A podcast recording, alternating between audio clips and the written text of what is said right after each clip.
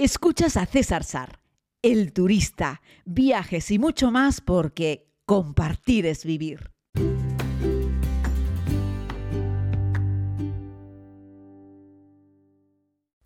Saludos a todos y a todas, querida comunidad. Vamos con un nuevo podcast que nos va a llevar al que dicen que es el lugar de moda eh, una vez más. Hablamos simple, sencilla e increíblemente de Japón.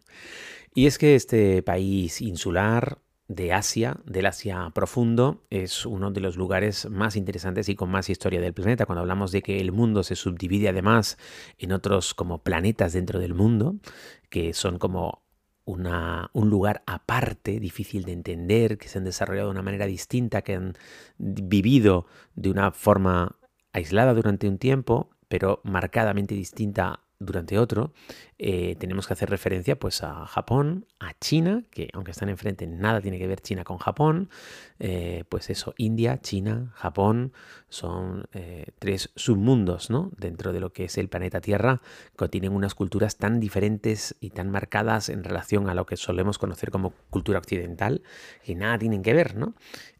a lo que podemos encontrar también, por ejemplo, en el sudeste asiático, o ya no les cuento en tierras nuevas como Australia, como Nueva Zelanda, por supuesto cualquier país americano o la vieja Europa. ¿no?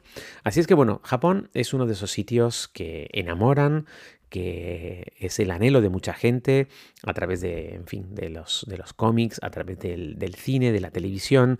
Hay toda una generación de jóvenes que quieren ir a Japón y la verdad es que es un lugar muy llamativo. Así es que vamos a hacer este podcast en el que pretendo trasladarles eh, algunas ideas, algunos consejos para poder viajar a, a Japón. ¿no?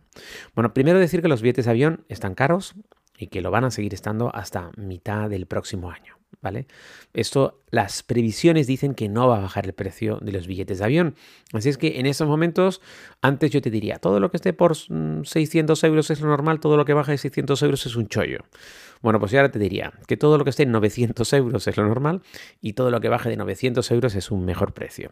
Ojo, depende de cuándo quieras ir, te puedes encontrar que los billetes van a costar mil o mil y pico euros. Depende eh, de la fecha y de la aerolínea que elijas. En este caso, a diferencia de otros destinos donde siempre acabamos que si Emirates, Qatar, etcétera, que también vuelan ahí, lo que te puedo decir es que hay muchas más aerolíneas. De hecho, todas las grandes aerolíneas europeas vuelan a los principales aeropuertos japoneses, además de las aerolíneas japonesas. Eh, es muy probable que te haga ilusión volar en alguna de las tres principales aerolíneas japonesas, pero ya te digo son siempre más caras. Eso sí, si te lo puedes permitir, yo en vez de meterme en un Air France, en un KLM, en un Lufthansa o en uno de estos, me metería en un ANA, me metería en un Japanair, eh, porque la verdad es que la experiencia a bordo es completamente diferente, tan diferente como el propio país, que es muy distinto y no, no tiene nada que nada no tiene mucho de parecido al resto, ¿no? Como la cultura es tan distinta. Bueno, ¿qué podemos hacer? Bueno, primero yo creo que tenemos que tener bien claro es eh, qué tipo de viaje es el que queremos hacer en Japón, qué queremos ver. No paro de encontrarme gente que me dice, quiero ir a Japón, pero al Japón rural, ¿no? Yo creo que el cine, eh, eh, las series y estas cosas han llevado a que mucha gente diga, quiero ver el Japón rural, ¿no? Yo te diría, hombre, vas a ir a Estados Unidos y te vas a meter en un pueblo de Massachusetts antes que ver no sé, Nueva York, San Francisco, Los Ángeles, Miami. Yo te diría que no. Es decir, yo creo que comenzar en Estados Unidos por Nueva York o por San Francisco o por Los Ángeles está bien y que luego ya te podrás meter en el interior.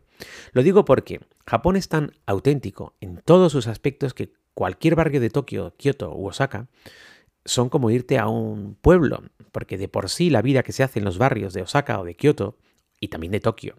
Es muy parecida a la vida que se hace en un pueblito que esté a 200 kilómetros de Tokio, porque hacen como vida de barrio. Es lo mismo, pero en chiquitito. Es una urbe, pero tiene muchos barrios y dentro de esos barrios hay sectores y esos sectores se vive como en un pueblo aunque esté a X kilómetros de distancia. Luego, si dedicamos sin ningún problema, creo que vamos a tener que hacer más de un podcast en Japón, ¿eh? porque voy por el minuto 4 y 20, madre mía.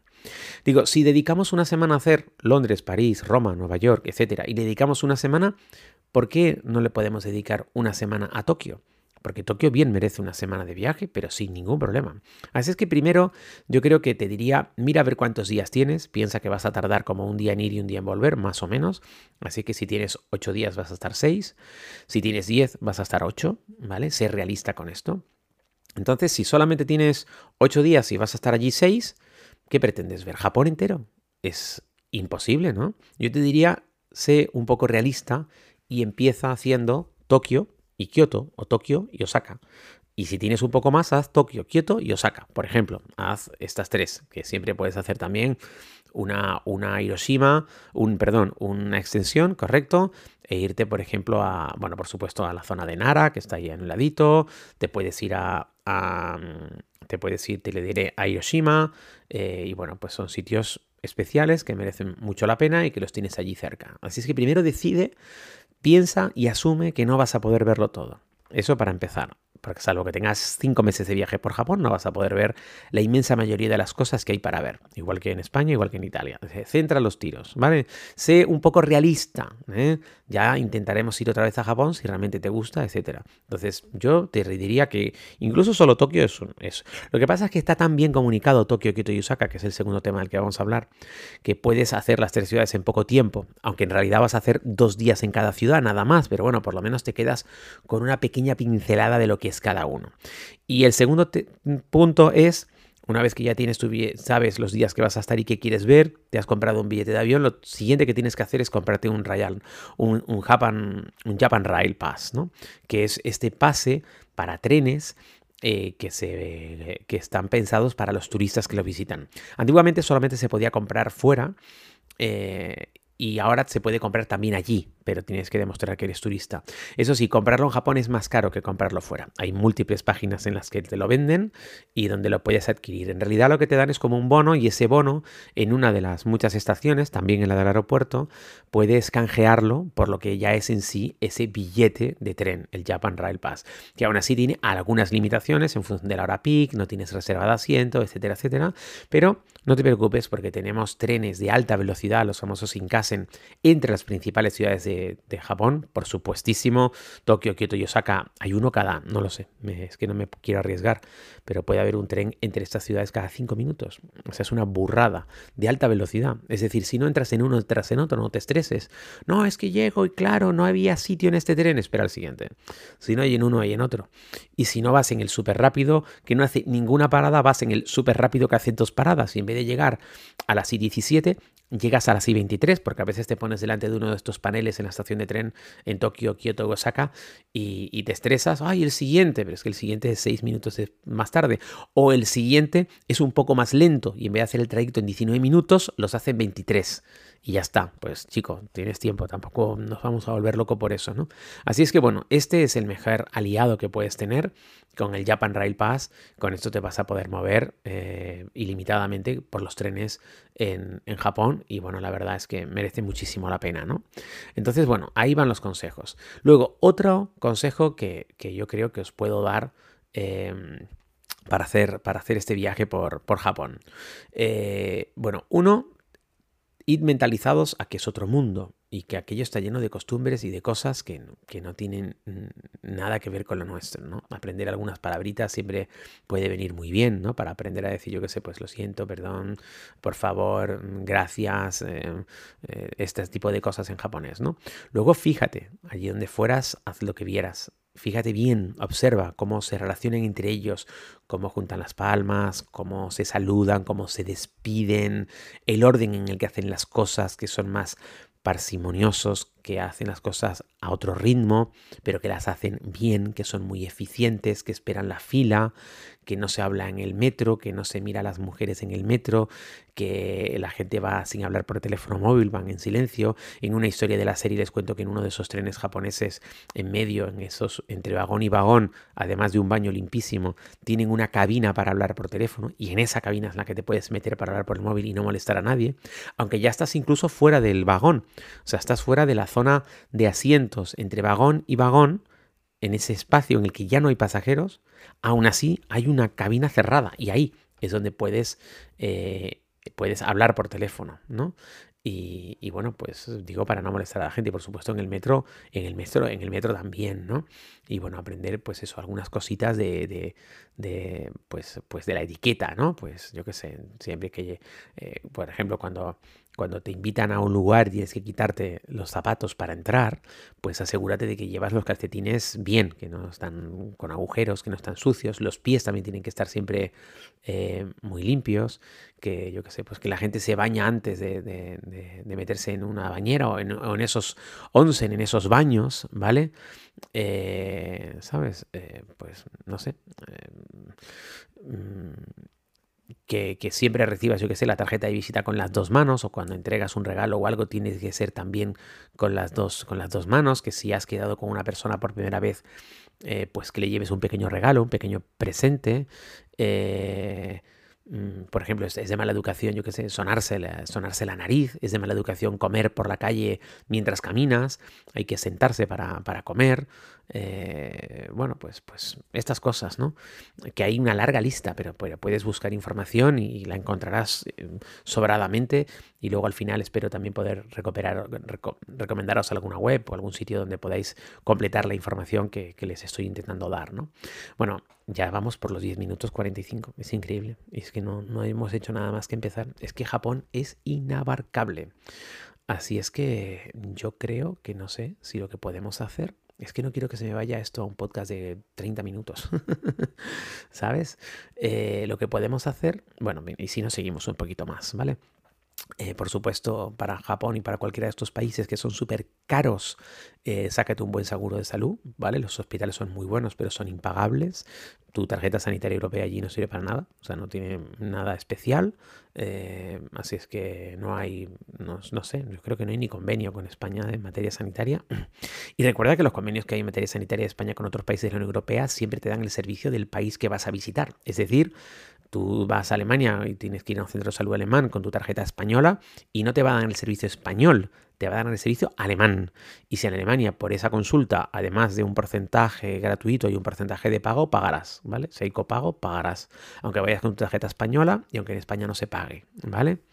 Eh, ah, otro tema. Los alojamientos, que esto era importante, ¿vale? Los vuelos, el transporte, los alojamientos, porque me pongo un poquito difuso y me voy por las ramas. Los alojamientos. Mira, aquí sí puedes en Booking, cuando haces la reserva, buscar el más barato. ¿Por qué? Porque en Japón salvo rarísimas excepciones, todos los lugares son dignos. Todos los lugares, aunque sean pequeños, básicos, simples, van a ser siempre dignos, siempre van a estar limpios. Aunque sean muy minimalistas, van a estar limpios, van a estar decentes. Puede ser muy, muy espartano, muy, muy básico. Puede ser eso, un futón en el suelo, con una manta y una almohada que luego además tú mismo tendrás que enrollar y dejar en un lado. Vale. Y un baño compartido. Vale pero va a estar limpio, va a estar en buenas condiciones. Es decir, las sábanas van a estar limpias, el suelo va a estar limpio, el baño va a estar limpio, salvo que haya otro turista antes que lo haya dejado todo hecho una mierda, pero va a estar limpio, ellos te lo van a dar todo limpio. Así es que en algunos lugares es muy difícil, si tú te metes, yo que sé, en San José de Costa Rica y buscas el alojamiento más barato, pues es muy posible que sea un puticlub que vendan habitaciones por horas o que haya, yo que sé, manchas de sangre de un tiroteo. Eso puede ser el terror. Y de ahí para arriba, cucarachas, etc. Pero sin embargo, en Japón, si tú buscas el lugar más barato de Tokio, el más barato, ya sabes que va a estar decente. Lo digo por si te asusta el dónde dormir. Consejo 2. En Tokio, Kioto, Osaka, igual que en Nueva York, San Francisco, Los Ángeles, duerme cerca de una estación de metro. Punto. Ya está, da igual. No es que este barrio me encanta y quiero estar cerca del barrio. Olvídate. Este barrio está caro, vete a otro barrio. Está lejos el barrio. ¿Qué es lejos en barrio? Si en, en Tokio lo que no acercas en metro lo acercas en tren. Es decir, es que hay veces que quedarte a las afueras de Tokio y pillar un tren es mejor que estar más o menos céntrico y pillar dos metros. Hay que hacer números ¿eh? de minutos de transporte, ¿vale? Y te mueves en metro. Bueno, la buena noticia es que el metro, o sea, es muy fácil de usar, aunque parece complicadísimo, es muy fácil de usar. También está en inglés y dices en qué estación estás y a dónde vas y pagas en función del trayecto que recorres. En ese sentido es muy fácil. Lleva dinero en efectivo porque en Japón, aunque las tarjetas de crédito son aceptadas y cada vez más, es el país desarrollado en el que más se paga con efectivo. Es una auténtica pasada, pero, pero muchísimo se paga en efectivo, ¿sabes? Así es que, bueno, pues, pues eso, que muy, mm, dale una, mm, lleva ahí dinero en efectivo porque, porque te va a merecer la pena. Por supuesto, cambia dinero allí al llegar, no lo cambies en España si necesario, siempre para Japón o para cualquier lugar del mundo. Luego la comida. Pues aquí yo te diría que si no comes sushi, makis y estas cosas, que hicieses un esfuerzo, es un momento para abrir el paladar, aunque no solamente comen pescado crudo, ¿vale? Tranquilos, comen mucho cerdo, mucha ternera, comen mucho, mucho pollo, comen mucho pulpo, comen, en fin, no solo hay pescado puro y duro y crudo, ¿vale? También comen cosas cocinadas, por supuesto que sí, pero te diría que hicieses un esfuerzo.